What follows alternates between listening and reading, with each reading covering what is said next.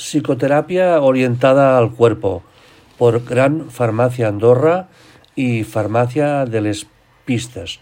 Solo pretendemos asesorar, dar a conocer nuevas terapias, nuevas posibilidades. No somos médicos, solo somos farmacéuticos. Bien, empezamos. En parte se podría hablar también de una terapia del cuerpo orientada a la psique, pero generalmente las dos interpretaciones son igualmente relevantes. Se trata de unas técnicas en las que unos procesos físicos deben ejercer una influencia positiva sobre lo anímico y los procesos anímicos sobre los físicos, nuestro cuerpo.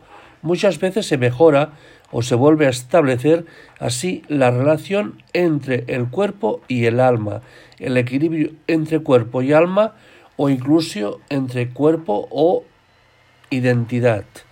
La persona se vuelve a encontrar a gusto dentro de su cuerpo. Esto es muy, muy importante. Cada vez hay más personas que no están a gusto con su cuerpo. Se experimenta a sí misma de mejor forma y muchas veces también consigue una mejor relación con los demás y su entorno, básico en la terapia orientada o la psicoterapia orientada al cuerpo. Bien, la psicoterapia orientada al cuerpo se ha convertido en un elemento muy importante para dominar el estrés. El estrés es causa de, mucho, mucha variedad de problemas y, y el estrés todos sabemos que no es bueno. Debemos evitar el estrés. Dominar el estrés y la relajación en general es muy importante. Y esto solo nos lo permitirá si tenemos un conocimiento de nosotros mismos.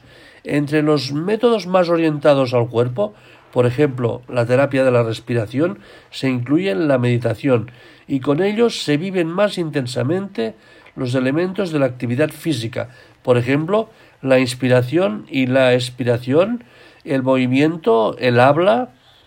Al hacerlo se toma conciencia de los problemas anímicos y de las inhibiciones que se procesan también verbalmente en los métodos principalmente orientados hacia lo anímico, como el entrenamiento autógeno, se emplean en primer lugar los elementos de meditación que después, que después admitir o estimular también procesos físicos.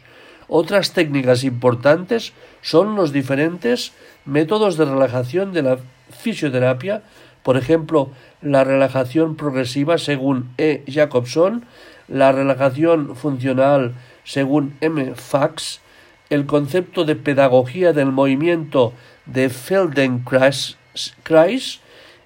el análisis bioenergético según Reich y Lowen, el yoga de las tradiciones hindúes, hindúes podríamos hablar del Kundalini Yoga, muy importante, el Qigong de la tradición china y la euritmia curativa de la medicina antroposófica.